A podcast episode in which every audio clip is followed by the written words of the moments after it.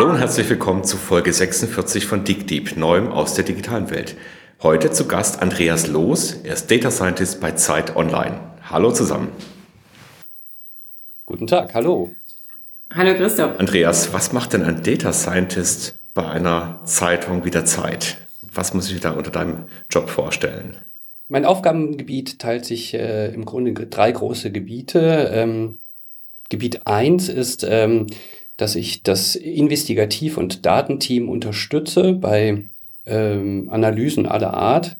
Da ist ja dann oft auch Mathematik nötig, ähm, manchmal auch Algorithmen. Ähm, wir müssen manchmal Matching machen oder so. Ähm, Gebiet 2 ist ähm, äh, so interne Analysen für die Redaktion.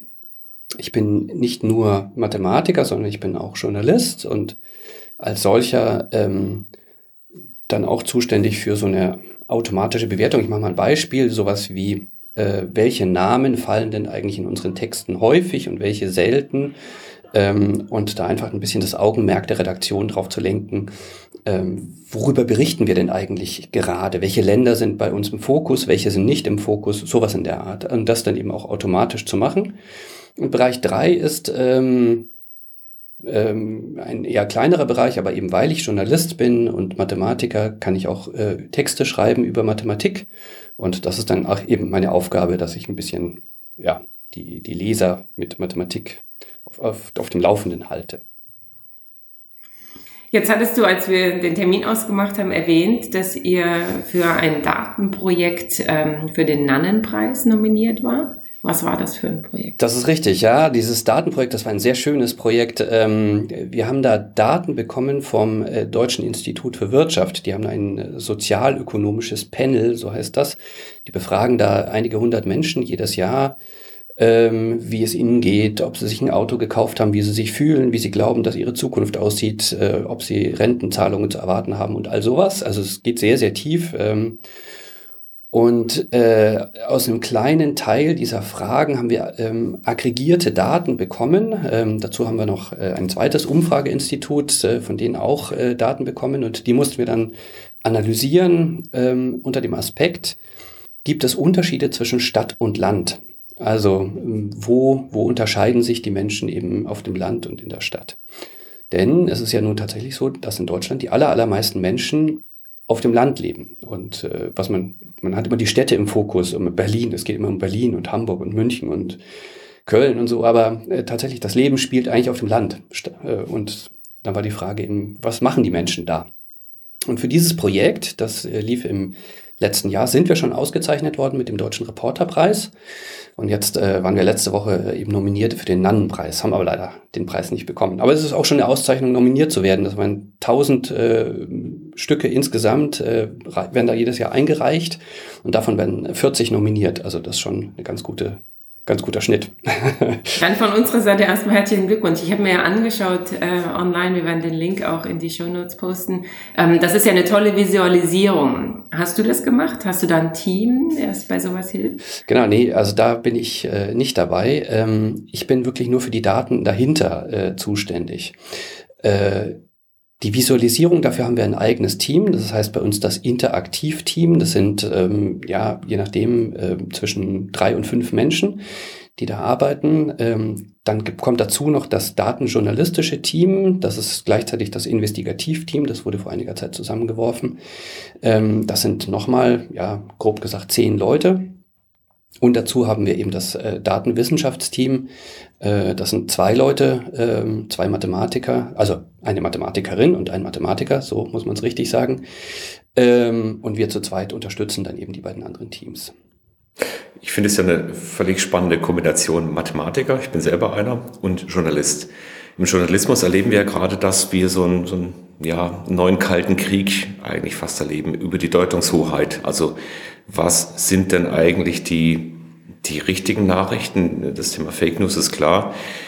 Ähm, wie empfindest du das dann heute? Also du bist ja jemand, der aus einer Welt kommt als Mathematiker, die ja sehr darauf beruht, dass es sowas wie Wahrheiten gibt. Was, was ist für dich Wahrheit im Journalismus? Das ist eine sehr gute Frage. Ich glaube, ähm, das ist kein neuer Krieg ähm, und schon gar kein Krieg. Ähm, es ist eher äh, im Grunde schon immer die Kernaufgabe des Journalismus gewesen. Und Journalisten haben je nach äh, Qualität das äh, phasenweise schlechter ähm, wahrgenommen als Aufgabe und manchmal besser. Ähm, aber es war schon immer eigentlich die Aufgabe von Journalisten zu berichten, wie es denn nun tatsächlich ist. Also es gibt von Egon Erwin Kisch äh, irgendwann äh, in den 20er Jahren hat er immer seine Reportagen geschrieben. Da gibt's auch so, so Sätze wie ähm, berichte doch, wie es ist und so. Und äh, nun, Egon Erwin Kisch ist gerade ein Beispiel für jemanden, der zwar mh, schon versucht hat, äh, die Wahrheit äh, rauszukriegen, aber es war halt eine Wahrheit äh, vor dem vor dem kommunistischen vor der kommunistischen Folie, die er da auch noch dazu hatte. Aber davon können wir uns alle nicht frei machen. Jeder Journalist hat da irgendwie eine Folie und ähm, das Bild entsteht dann dadurch, dass eben ganz viele kleine Puzzleteile zusammengesetzt werden. Ähm, ich finde umgekehrt in der Mathematik ist auch die Welt nicht so eindeutig, ähm, wie sie oftmals so glauben gemacht wird. Also wir haben zum Beispiel sowas wie offene Probleme. Die, also sowas ganz einfach P gleich NP. Ähm, wie viele Paper gibt es, äh, die anfangen mit dem Satz äh, sei P ungleich NP oder wir nehmen an das und dann wird äh, weitergebaut. Letztlich ist da ein Loch in der Mauer und man baut drüber schon die Mauer weiter könnte man nun sagen, ja, äh, kann man machen. Also ist ja auch korrekt, das dann offen zu legen, diese Annahme. Aber genau das kann man im Journalismus natürlich auch machen, dass man eine Annahme offenlegt und sagt, wie wäre es denn wenn? Oder ähm, ja, stellen wir uns doch mal vor das und dann äh, da eben was drumherum entwickelt oder so. Ähm, das ist, das kann man machen, solange man eben offen drüber redet und, und diskutiert. Fake News ähm, äh, macht das eben halt gerade nicht, sondern äh, nimmt dann eben äh, Sachen, also behauptet, äh, so ist es fix und legt eben die Voraussetzungen nicht mehr offen. Und das ist halt ein Problem. Das ist grundsätzlich ein Problem. Ja. Ich habe das Gefühl, dass natürlich jetzt mit den neuen äh, Kommunikationsarten äh, das Verteilen von solchen Informationen ja ganz anders funktioniert als bislang. Also wir haben ja im Prinzip sehr, wir brauchen sehr wenige Netzwerkknoten, die stark verdrahtet sind, um eine gefühlte Mehrheit zu erzeugen. Da gibt es ja ganz interessante Phänomene. Also wenn, wenn in einem Netzwerk von 100 Menschen nur eine kleine Handvoll sehr, sehr stark im, im Fokus steht, dann reichen die aus, um allen nach zwei, dreimal äh, verteilen und, und sharen das Gefühl zu geben, das ist tatsächlich so. Oder viele Menschen glauben das. Wie geht ihr denn damit um, dass die Verteilwege eben genau nicht mehr so repräsentativ sind wie bislang? Also dass es wenige Punkte gibt, die vertrauenswürdig sind, meistens die großen Medien, sondern dass im Prinzip jeder, der nur ausreichend viele Follower hat, im Prinzip so einen Knoten darstellen kann und sich damit auch völlig verzerrte Bilder wiedergeben lassen. Ja. Ist das für euch ein Thema? Verfolgt ihr das in irgendeiner Weise, wie eure Informationen dann auch sich weiter verbreiten? Ja, das ist ganz stark ein Thema natürlich, auch eins, was sehr viel diskutiert wird. Also wir haben jedes, jeden Tag haben wir äh, eine Konferenz am Nachmittag, wo ähm, ein Großteil der Redaktion äh, sich zusammensetzt und diskutiert über neue Themen, über äh, wie es gelaufen ist und so weiter. Und da werden auch genau solche Themen äh, angesprochen. Äh, und am Morgen dazu nochmal eine. Also wir sitzen am Tag ähm, naja, zwischen einer und eineinhalb Stunden äh, zusammen und reden miteinander über genau sowas. Ähm, ich glaube nur, äh, vielleicht ist es auch so, ähm, dass es nicht nur so ist, dass ähm, äh, wenige Netzwerkknoten ausreichen, um das, um wenigen Menschen oder, oder einigen Menschen das Gefühl zu geben, äh, da ist jetzt eine, eine, eine News, die andere totschweigen, so, sondern vielleicht ähm, äh, nehmen auch wir das als zu, zu stark wahr. Also es gibt ja schon auch Umfragen, die ähm, zum Beispiel zeigen, dass die öffentlich-rechtlichen Medien, also sowas wie ARD und ZDF, konstant über die letzten Jahrzehnte immer die gleiche Glaubwürdigkeit haben. Also ungefähr 60 bis 70 Prozent der Menschen sagen konstant, dass sie der Tagesschau Vertrauen schenken. Ähm, insofern glaube ich, die Leute sind nicht so doof, wie manchmal äh, behauptet wird, ähm, sondern äh, die wissen schon sehr genau, wo sie sich die die Fake News holen und die Unterhaltungsnews und die, die Katzenvideos dazu, ähm, nämlich eben bei Facebook und Co. und ähm, wo sie nun tatsächlich gut recherchierte Informationen bekommen. Aber äh, klar, das ist eine Aufgabe, die, die noch stärker als, als bisher, als, als, als Treibstoff für den für guten Journalismus äh, äh, wahrgenommen werden kann. Und ich glaube, ähm, wir machen das auch ganz gut so. Bei Zeit Online versuchen wir äh, zum Beispiel, äh, haben wir so ein Format erfunden, das äh, heißt intern das War wie wie. Ähm, das ist das, was wir wissen. Also wenn es einen Anschlag gibt, sowas wie Münster oder so, äh, dann äh, versuchen wir sehr schnell auf der Seite äh, eine Seite zu schalten, auf der klar gemacht wird, das ist Fakt, das ist äh, bestätigt worden aus zwei Quellen, da werden auch die Quellen dann genannt, also sowohl Polizei als auch Zeugen haben bestätigt oder wir haben einen Reporter vor Ort, der hat gesehen und die Polizei hat bestätigt, es war ein Täter. Ähm, aber was nicht klar ist, ist Folgendes. Und ähm, so können die Leser dann eben auch einschätzen, ja, also das habe ich irgendwo gelesen, aber offenkundig ist das noch nicht gesichert. Ne? Also auch äh, so ein bisschen Halt in diesem Wirrwarr der, der Medien zu geben. Und das äh, ist, glaube ich, eine Aufgabe, die, die müssen Medien noch, noch viel stärker äh, machen. Und äh, ja, da, ähm, da ist aber eine gute Entwicklung. Jetzt hast du gerade gesagt, dass äh, die Leute wissen, wo sie sich die guten Informationen holen und wo sie hingehen zur Unterhaltung. Wenn ich das richtig verfolgt habe, ist es aber doch so, also zumindest in den USA, dass auch das Lesen der New York Times über Facebook stattfindet. Das heißt, ähm, Sie wissen dann, an welchen geteilten Link Sie klicken und ähm, ein großer Teil des Online-Traffics für die großen Zeitungen wird tatsächlich über Facebook geleitet. Beobachtet ihr das auch, wie das bei euch ist? Fällt das in deinen Aufgabenbereich oder gibt es dafür ein separates Datenteam, das das. Also wir haben ein Team, das sich speziell äh, um die sozialen Medien kümmert, um das Bedienen der sozialen Medien. Ähm, äh, meine Aufgabe ist es dann tatsächlich schon auch zu analysieren, wie viele äh, Texte wie gut gelaufen sind und was Facebook ausgespielt hat. Man spielt ja bei Facebook, wenn man einen Text zu Facebook gibt äh, und den ausspielt, spielt man ihn nicht äh, an die Menschen aus, sondern an Facebook. Er muss ja durch das Nadelöhr des Facebook-Algorithmus durch. Er muss sozusagen Facebook gefallen, nicht den Lesern von Facebook.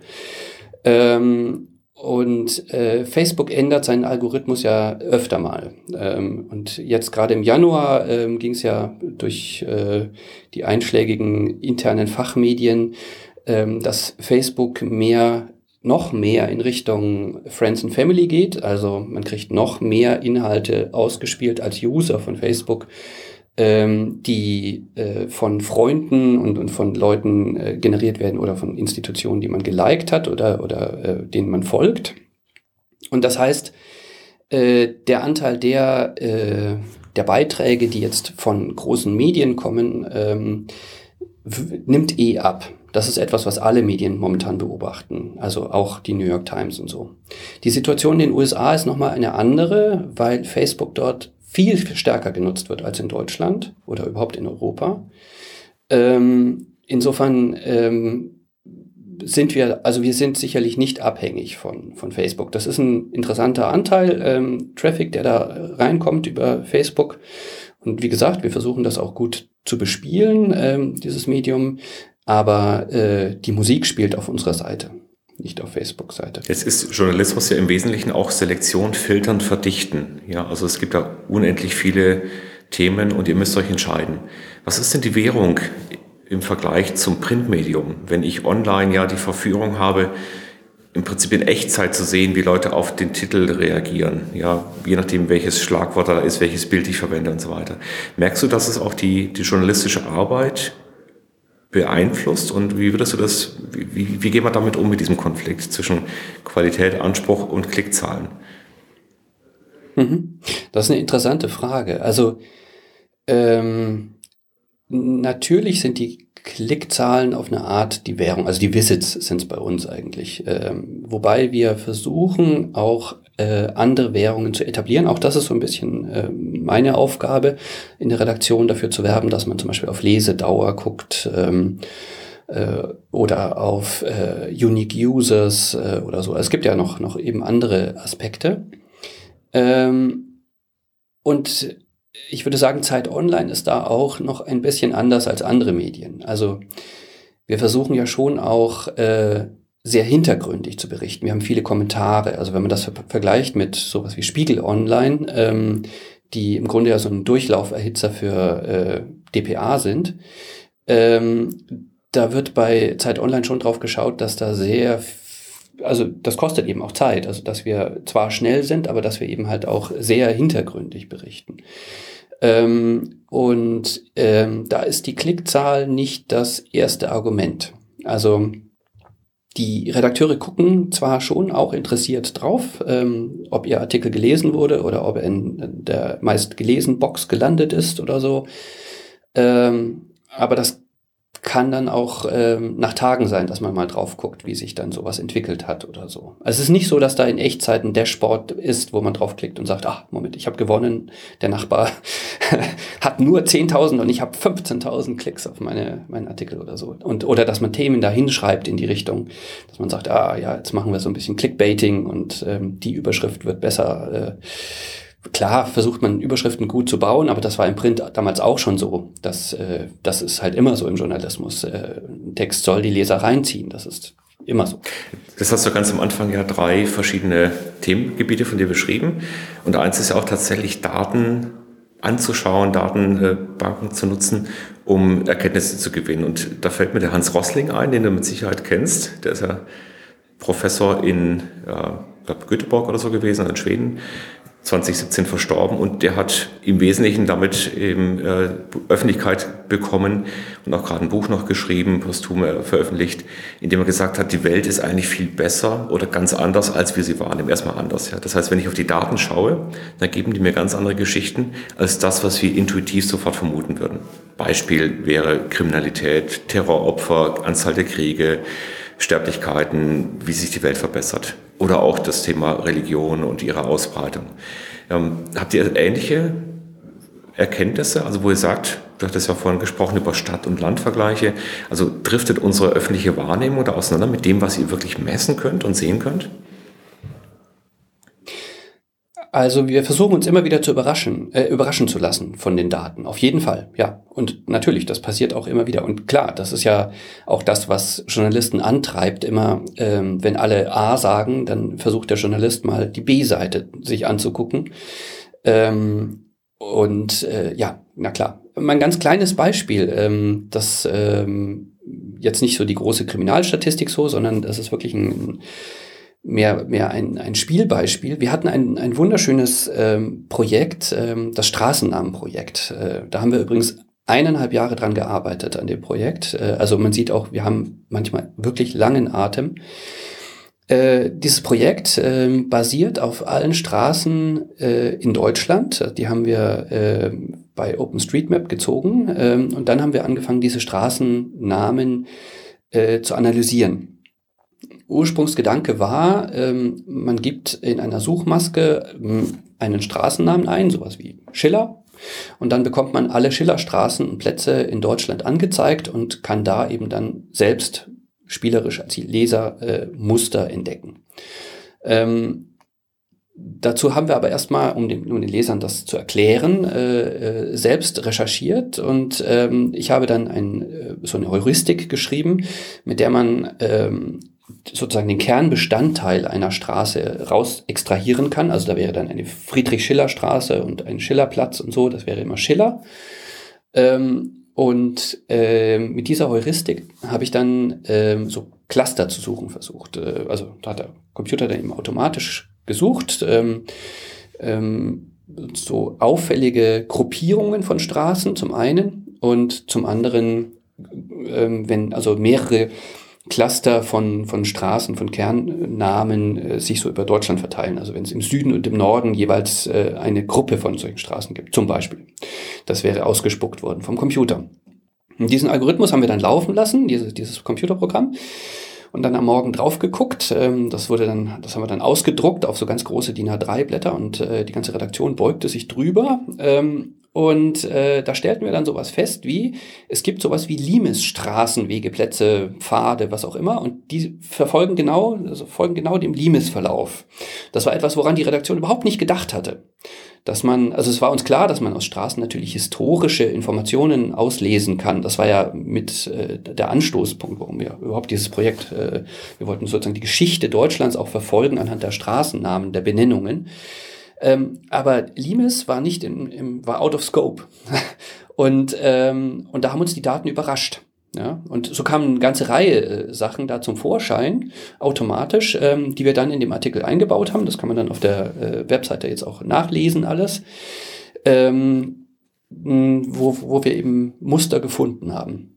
Und ähnlich jetzt zum Beispiel dieses äh, Projekt, das da beim Nannenpreis nominiert war. Auch da haben wir den Computer automatisch ähm, Unterschiede suchen lassen zwischen Stadt und Land und stießen dadurch dann eben auf so Sachen wie Schlafqualität äh, oder so. Ähm, auch das haben wir zunächst mal nicht äh, im Blick gehabt, aber das spuckte dann der Computer aus. Ja, ja, also wir lassen uns die ganze Zeit von den Daten überraschen. Jetzt hast du ja gerade schon erzählt, das ist ja so ein so ein Dialog zwischen dem einen, der sagt, guck mal, da ist eine Möglichkeit da, da kann ich jetzt ein Cluster bilden lassen oder ich, diese Datenbasis gibt es irgendwo. Das ist ja den meisten gar nicht bekannt. Und auf der anderen Seite ist die Frage, was ist denn eine spannende Fragestellung? Also was ist, wie entwickle ich meine Art zu fragen weiter? Wie würdest du denn diesen Prozess beschreiben? Ich vermute mal, dass du da mittendrin steckst. Du bist ja Mathematiker und Journalist, also hast du beide Kompetenzen bei dir in einer Person vereint. Wie läuft das so ab? Also man muss sich das dialogisch vorstellen. Ähm, wir sitzen auch ähm, in der Redaktion in einem, einem Großraumbüro. Die gesamte Redaktion, alle ja, ungefähr 100 Leute in einem großen Saal.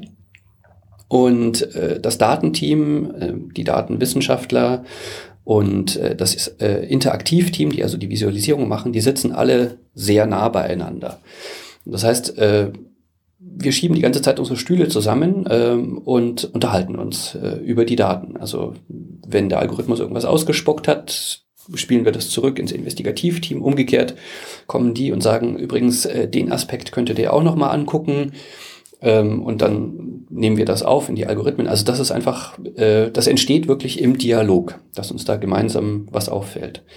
Ähm, wir nutzen dann auch viel so, so Instant Messenger, also das heißt auch, wenn man dann äh, mal im Homeoffice sitzt oder so, ähm, kommuniziert man weiter äh, über ja, die Tools dann und so entstehen dann also auch äh, richtig lange Threads, wo wir uns dann eben gemeinsam äh, ja, anregen.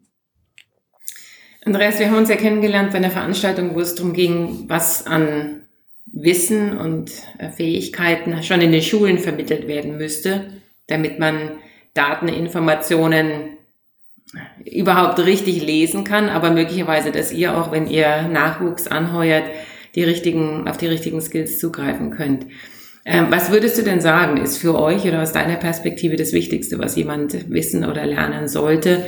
Auf beiden Seiten einmal, um euren Content zu konsumieren, aber möglicherweise auch, um in diese Richtung zu arbeiten. Also, ähm, was ich äh, versuche meinen Kindern immer zu vermitteln, ist ähm, so diesen Produktionsprozess. Also, was ist denn eigentlich spannend? Wenn die ihre YouTube-Videos gucken, ähm, äh, dann äh, versuche ich ihnen klarzumachen, äh, da hat jemand viel Aufwand getrieben, wenig Aufwand. Wenn er viel Aufwand getrieben hat, dann muss das irgendjemand finanzieren. Ähm, der muss dann auch ein Interesse daran haben, wie viel Werbung steckt dahinter. Also dieses cui bono, ähm, dass man das immer so im Hinterkopf hat. Wem nützt jetzt gerade dieser Text? Ähm, oder, oder dieses, äh, das ist so Medienkompetenz. Das finde ich sehr wichtig. Punkt zwei, äh, sehr wichtig ist, so eine gesunde Skepsis zu vermitteln. Also auch so, ähm, äh, auch wenn jemand mit, mit angeblich exakten Zahlen kommt. Ähm, die Zahlen sind nie wirklich exakt. Ähm, jeder, der ein bisschen mit Zahlen arbeitet, weiß, äh, sobald man ins Detail geht, ergeben sich Schwankungsbreiten. Und wenn jemand äh, da ankommt mit ähm, 27,375 Prozent, dann weiß ich, das kann nur falsch sein. Sicher ist die Wirklichkeit nicht so, dass es eben 27,375 Prozent sind, sondern da ist irgendwas anderes. Und diese, diese Unschärfe, dass man also leben kann mit einer Unschärfe in den Daten und leben kann auch mit so einer Unschärfe in den Texten. Also so, so, dass man was wahrnimmt als ja, ähm, das ist ein Aspekt, nehme ich auch wahr, als kann man als berechtigte Meinung ähm, äh, so sagen, aber vielleicht ist das Gegenteil eben gleichzeitig auch richtig. Also so eine Ambiguitätstoleranz, das fände ich auch sehr, sehr wichtig. Also die drei Punkte, Skepsis, Ambiguitätstoleranz und äh, ja, eben dieses Cui Bono, wer hat denn davon einen, einen Nutzen? Und das kann man dann überlegen. Also in Berlin ist es so, dass, äh, dass viel äh, im Unterricht in anderen Fächern mit eingebettet äh, unterrichtet wird. Also so Medienkompetenz soll in allen Fächern eigentlich unterrichtet werden. Kann man so machen. Ähm, ich fände es natürlich auch schön, wenn man so ein Fach Medienkunde hätte und das dann verstärkt, fokussiert machen könnte. Aber ja, beides möglich. Andreas, jetzt gibt es ja ganz viele Strömungen, um Daten zu nutzen, automatisch Texte zu erzeugen. Die sozialen Medien werden sich weiterentwickeln. Wie wird denn dein Arbeitsplatz, an, du bist noch zehn Jahre bei Zeit Online, ja? wie wird denn dein Arbeitsplatz in zehn Jahren aussehen? Was wirst du da tun? Keine Ahnung. Sicher spannende Sachen, aber ich habe keine Ahnung. Ja, also ich habe, äh, als ich angefangen habe, so im Online-Bereich zu arbeiten, das war äh, um die Jahrtausendwende 99, da habe ich damals ein Praktikum bei Tagesspiegel Online gemacht. Und ähm, da wurde tatsächlich die Homepage von Hand gebaut. Also wir haben den HTML-Code von Hand editiert und haben dann da Bilder ähm, in Photoshop bearbeitet, dann da eingebaut und das hochgeladen auf den Server. Das ist heute unvorstellbar. Also heute alles automatisiert äh, mit, mit einem CMS. Äh, äh, das, das wird sich natürlich nochmal ganz stark ändern und drehen. Also ich könnte mir vorstellen, dass es äh, in die Richtung noch weitergeht, dass also äh, die Distanz zur Technik eigentlich äh, noch größer wird, dass es also noch einfacher wird für Redakteure zu arbeiten. Ähm, dass äh, dafür umgekehrt Redakteure noch mehr machen müssen, also crossmedial, sprich, äh, sprich ähm, sowas wie ähm, der VJ, der den Text schreibt und gleichzeitig noch Soundfiles einbaut, dass dann das Internet dadurch auch so eine noch viel multimedialere Erfahrung wird unter Umständen. In die Richtung gehen ja auch so äh, Anzeichen, äh, also so lange Geschichten, schöne Geschichten, die man so erzählt, ähm, sowohl bei, bei Zeit Online als auch bei anderen Medien, sind ja oft dann eben auch multimedial, wo dann eben Geräusche mit eingebettet sind in den Text oder so. Vielleicht 360-Grad-Videos oder so.